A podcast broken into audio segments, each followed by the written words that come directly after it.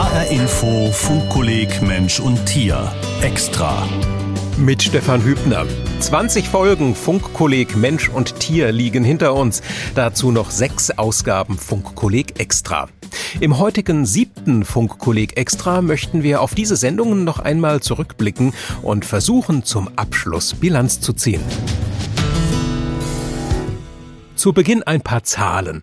Seit Start des Funkkollegs am 5. Dezember 2020 haben wir Sendungen von 20 Autorinnen und Autoren ausgestrahlt. Über 100 Personen kamen zu Wort, die Hundehalterin von nebenan ebenso wie der Uniprofessor. Über 75 Institutionen waren involviert, von der Albert-Ludwigs-Universität Freiburg bis zum Zoologischen Forschungsmuseum Alexander König in Bonn, hessische ebenso wie internationale aus Österreich, Mosambik Mosambik oder den USA. Um die 400 Tierarten, Haustierrassen etc. kamen vor, vom Affen bis zum Zierfisch. Ja, und von Anfang an mit dabei war Volkmar Wolters. Er ist Professor für Tierökologie an der Justus-Liebig-Universität in Gießen. Herzlich willkommen. Hallo, ich freue mich, dass ich da bin. Herr Wolters, Ihre Rolle in diesem Funkkolleg, das war, ist die des wissenschaftlichen Beirats. Das heißt, Sie haben über die Richtigkeit der Inhalte gewacht. Sie haben mit Ihrem Team Zusatzmaterialien zu den einzelnen Folgen zusammengestellt und sich die Fragen für die Begleitklausuren ausgedacht.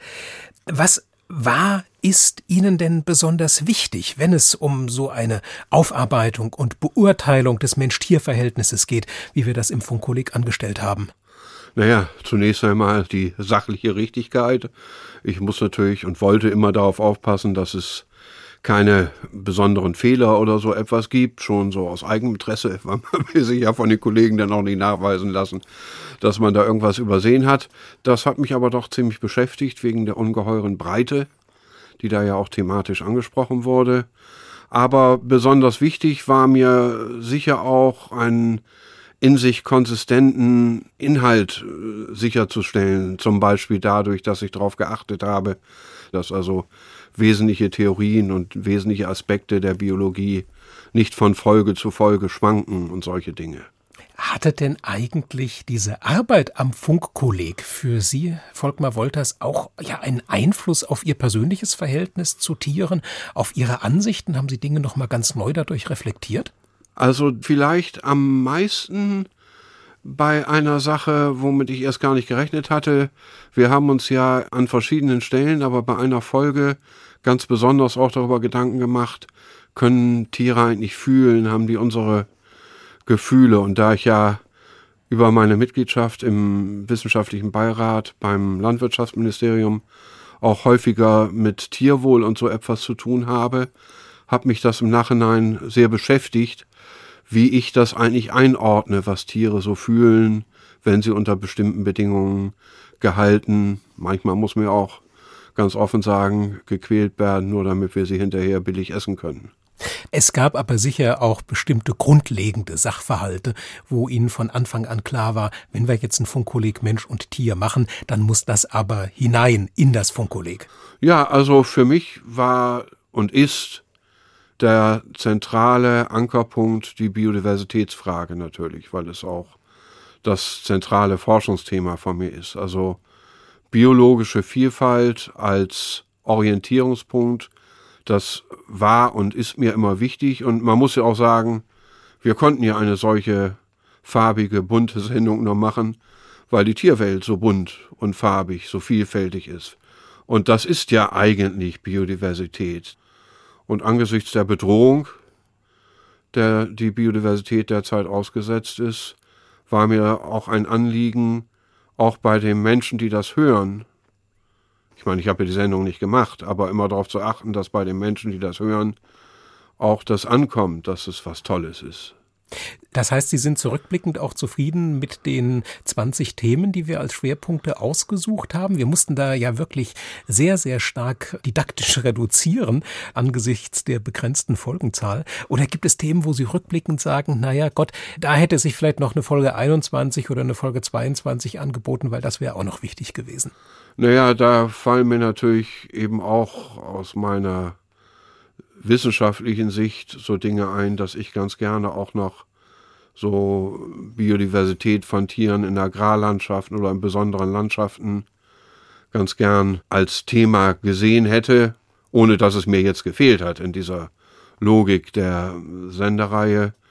Es gäbe sicher auch noch so ein paar Tiergruppen, wo man noch mehr Aufmerksamkeit hätte drauf verwenden können, wie die so Bodentiergruppen, Räuber-Beute-Beziehungen, auch im Sinne von einer biologischen Schädlingsbekämpfung und solche Sachen. Also wenn sie mich so richtig loslassen von alleine, da fallen mir wahrscheinlich so viele Themen ein, dass äh, wir sehr viele Sendeplätze beim HR beanspruchen müssen. Aber ich bin froh, wo Sie das sagen, dass wir die Bodentiere und die biologische Schädlingsbekämpfung zumindest in jeweils einer Folge einmal gestreift haben und dass sie dann doch vorgekommen sind am Ende. Also das hat mich ungeheuer überrascht, wie mit Professionalität so eine doch sehr kompakte Sendereihe doch so inhaltsreich und so vielfältig gestaltet werden kann. Also ich will jetzt Ihnen oder anderen Machern und den Redakteuren, die beteiligt waren, keinen Honig um den Bart schmieren, aber das ist sicher außerhalb der rein biologischen Aspekte für mich die wichtigste Erfahrung, dass es eben geht, was wir leider ja zum Teil auch, wenn ich mir so meine eigenen Vorlesungen überlege, nicht so richtig lernen oder wenn ich manche Lehrer denen meine Kinder so ausgesetzt sind, beziehungsweise waren, mir anhöre, man lullert da ja manchmal rum und macht und tut und also wie es wirklich möglich ist, durch Professionalität so eine Sache so kompakt und inhaltsreich zu machen, das hat mich schwer beeindruckt. Und es ist tatsächlich so, und das macht mir dann bei der Beantwortung einer solchen Frage auch Schwierigkeiten, es war irgendwie alles drin. Ihre wertschätzenden Worte, die nehme ich sehr gerne entgegen, stellvertretend für das komplette Redaktions- und Autoren- und Autorinnen-Team. Und wo Sie gerade eben die Räuber-Beute-Beziehungen ansprachen, Volkmar Wolters, musste ich daran denken, wie wir uns kennengelernt haben. Das war im Rahmen des letzten Funkkollegs zum Thema Ernährung. Da waren Sie in einer Sendung als Experte für Räuber-Beute-Beziehungen dabei. Und äh, nach diesem Gespräch dachte ich mir, da zeichnete sich schon so langsam ab, dass Mensch und Tier ein nächstes Thema sein könnte, wenn es soweit ist muss ich mal bei Ihnen anklopfen und fragen, ob Sie nicht der wissenschaftliche Beirat werden möchten. Als diese Anfrage dann kam, äh, da haben Sie sich leicht getan, dem Ganzen ein Ja entgegenzusetzen oder haben Sie sich hinterher gelegentlich auch mal gedacht, oh Gott, worauf habe ich mich da bloß eingelassen? Also hinterher habe ich mir das schon ein paar Mal gedacht dann.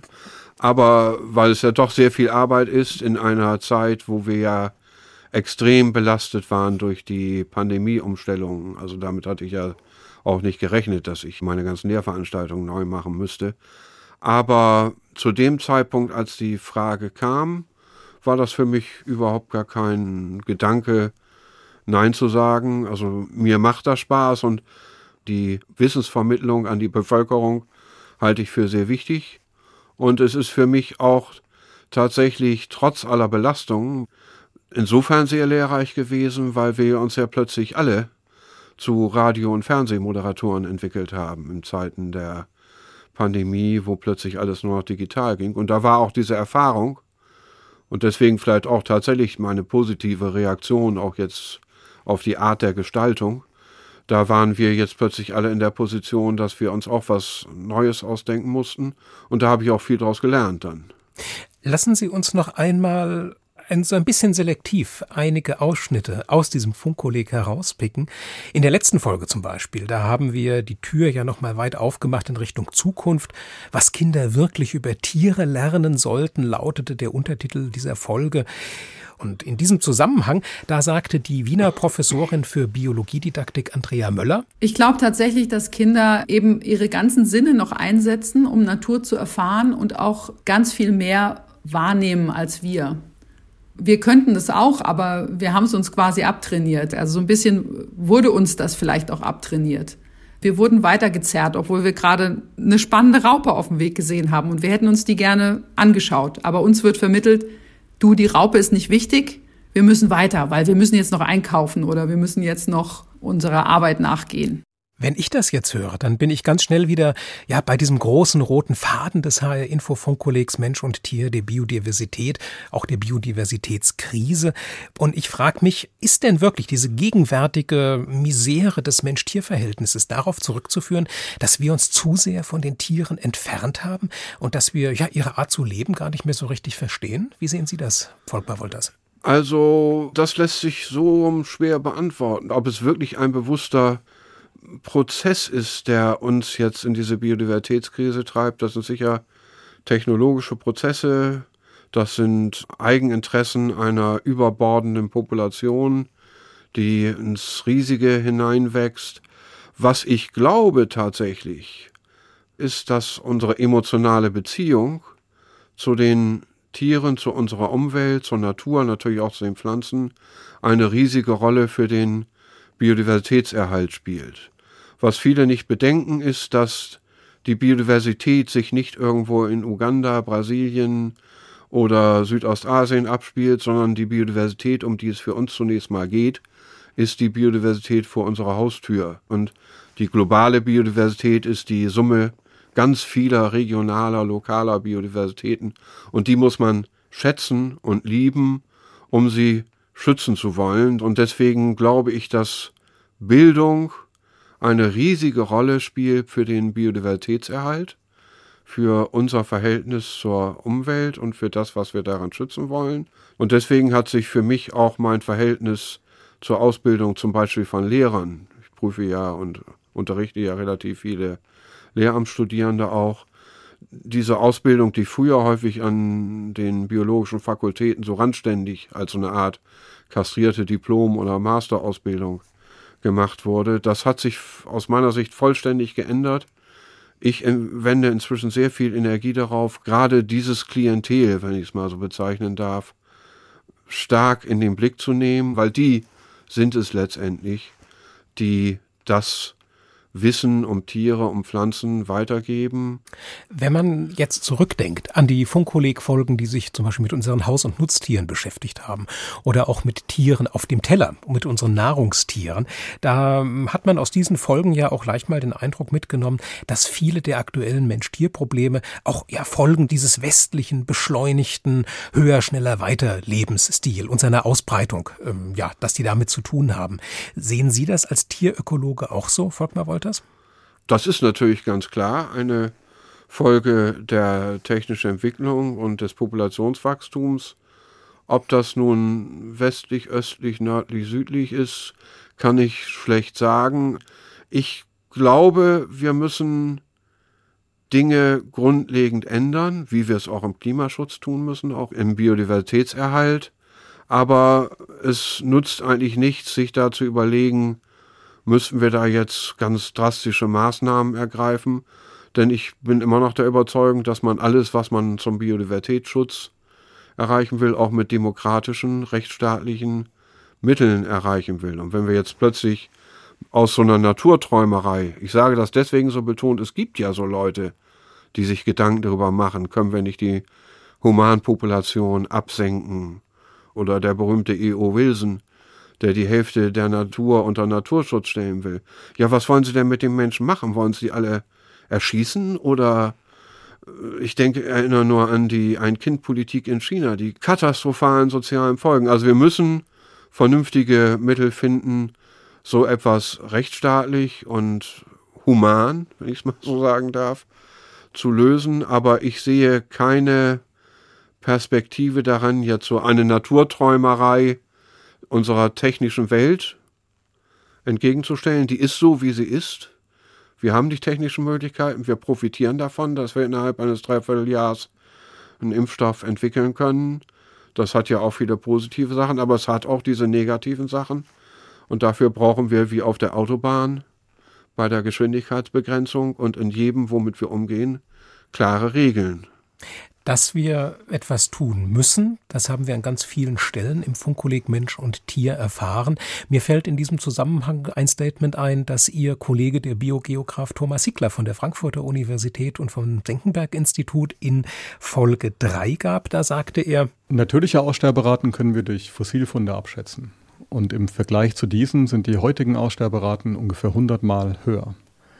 Und deswegen spricht man eben auch zunehmend von einem sechsten Massensterben in der Erdgeschichte. Und wenn man das dann hört oder andere Statements wie bis 2010 sind 50 Prozent aller Arten ausgerottet, dann fragt man sich natürlich schon, kriegen wir das denn noch hin, unsere tierischen Mitlebewesen zu retten? Denken Sie, dass sich am Ende alle Arten retten lassen oder werden wir irgendwann vor so einer Art einer Biodiversitätstriage stehen, dass wir entscheiden müssen, welche Art wir quasi mit in die Zukunft nehmen und welche wir ziehen lassen? Zunächst mal muss man ja festhalten, die Sache mit dem sechsten Massensterben, das ist richtig. Aber man muss auch sagen, 99,9 Prozent der Arten, die auf diesem Planeten gelebt haben, sind ausgestorben. Also Aussterben ist auch ein Teil des Lebens. In dem Rahmen ist aber biologische Vielfalt auch für uns als Menschen etwas ganz Wichtiges, was wir versuchen müssten unbedingt zu erhalten. Einmal vielleicht aus ethischen Prinzipien, aber biologische Vielfalt heißt auch Entscheidungsfreiheit. Wir können uns nicht mehr entscheiden, wie eine Natur aussehen soll in 100 Jahren, wenn es die Arten gar nicht mehr gibt, für die wir uns entscheiden wollten oder wenn es die Ökosystemkonstellationen gar nicht mehr gibt. Aber das betrifft natürlich viele Dinge, von denen wir zum Beispiel auch ganz utilitaristisch, also ganz zweckbezogen auf uns noch gar nicht wissen, wofür wir sie überhaupt brauchen könnten.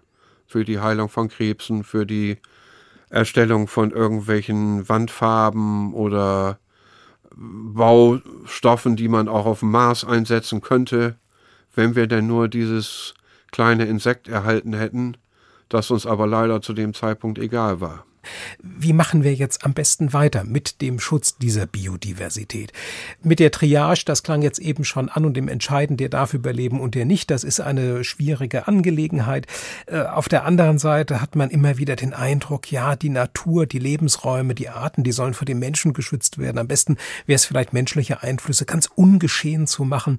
Wir erinnern uns vielleicht an die Funkoleg-Folge, wo es um die eingeschleppten Arten ging oder um die, wo es um das Rückzüchten ausgerotteter Arten Arten mit Hilfe modernster Methoden ging. Im Übrigen auch in der Wissenschaft sehr ambivalent diskutiert, wie Kai Füldner vom Kasseler Naturkundemuseum im Ottoneum in Folge 13 sagte. Also ich persönlich fände es durchaus sympathisch, wenn ich ein lebendiges Mammut mal sehen würde, rein aus persönlicher Neugier.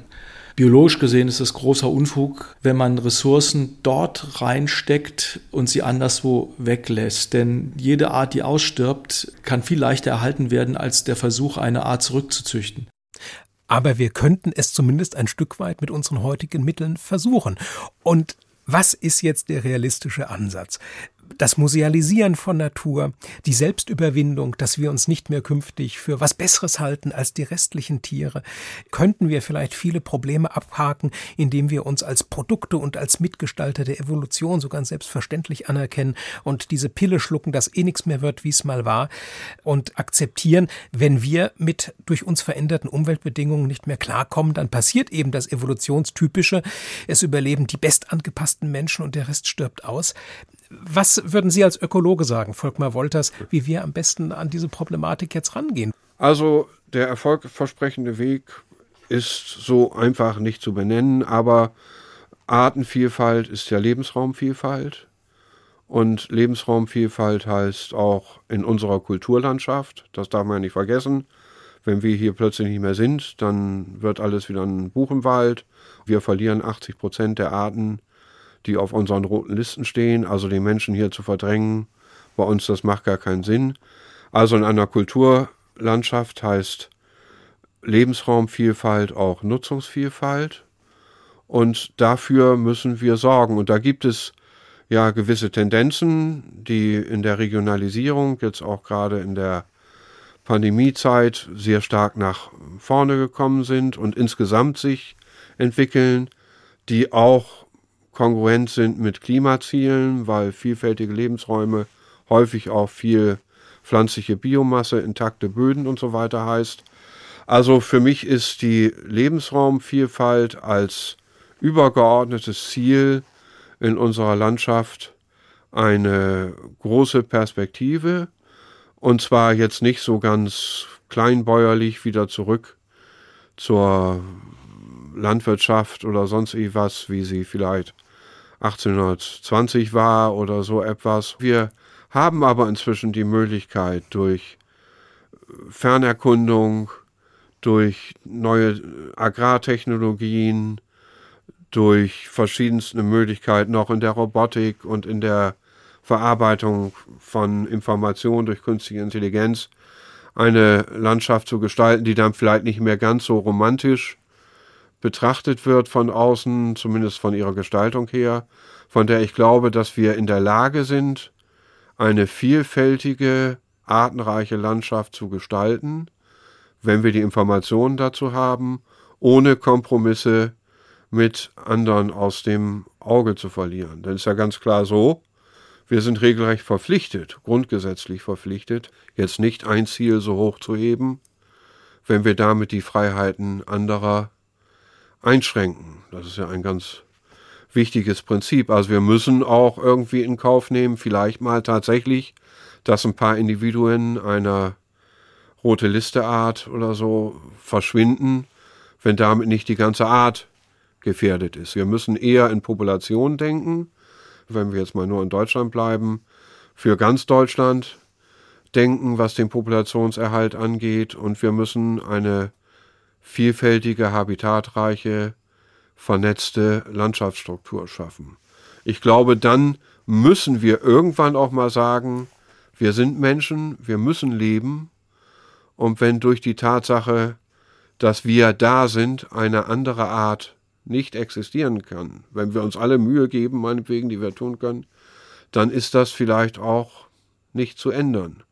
Denn ich bin nicht bereit, polizeistaatliche oder kriminelle oder sonst wie Maßnahmen zum Artenschutz durchzuführen. Und da der Mensch, wir haben das ja schon von Folge 1 im Funkkolleg Mensch und Tier immer wieder unterstrichen, selbst ein Teil des Tierreiches ist, in die Gruppe der Primaten hineingehört, sind wir ja, ja selber auch ein Teil dieser ganzen ökologischen Verflechtungen, ein Stück weit uns selbst gegenüber dazu verpflichtet, uns selbst zu schützen. Um, ja, wenn wir da jetzt mal einen resümierenden Schlussstrich unter Ihre Darlegungen äh, ziehen, Volkmar Wolters, dann wäre vermutlich der beste künftige Naturschutz der, der der ja eine Entwicklung der Ökosysteme zulässt aus diesem ökologischen Wissen heraus, wie sie sich entwickeln, zumal ja die Klimakrise eh alle Karten nochmal neu durchmischen wird. Das ist so, also Entwicklung zulassen ist etwas ganz Wichtiges, wobei ich mir, wenn es ums Resümee geht, auch noch die Bemerkung erlaube, dass alle übers Klima reden, weil man das so schön merkt. Es gibt nicht wenige Naturwissenschaftler, nicht nur Biologen, die der Ansicht sind, dass die Biodiversitätskrise eigentlich wesentlich schlimmer ist, weil wir sehr viel stärker von der Vielfalt, von der Präsenz anderer Organismen abhängen. Nicht nur, weil wir damit Geld machen können oder sonst, sondern einfach, weil sie für unseren Lebenserhalt wichtig sind. Und dass wir das nur nicht spüren, weil es eben nicht sich in Grad oder Geschwindigkeit oder sonst etwas messen lässt. Also ich muss, würde sagen, die Biodiversitätskrise verdient sehr viel mehr Aufmerksamkeit, mindestens so viel wie die Klimakrise. Aber in diesem Rahmen sind wir eine Art. Wir haben das Recht zu leben. Das würde ich uns nicht absprechen. Wir haben aber auch ein Gehirn, mit dem wir selber darüber nachdenken können, wie wir eigentlich unsere Umwelt haben wollen. Das sollten wir nutzen. Wenn wir es intelligent nutzen in der Natur, dann werden sehr viele Arten davon profitieren und letztendlich wir selber davon auch.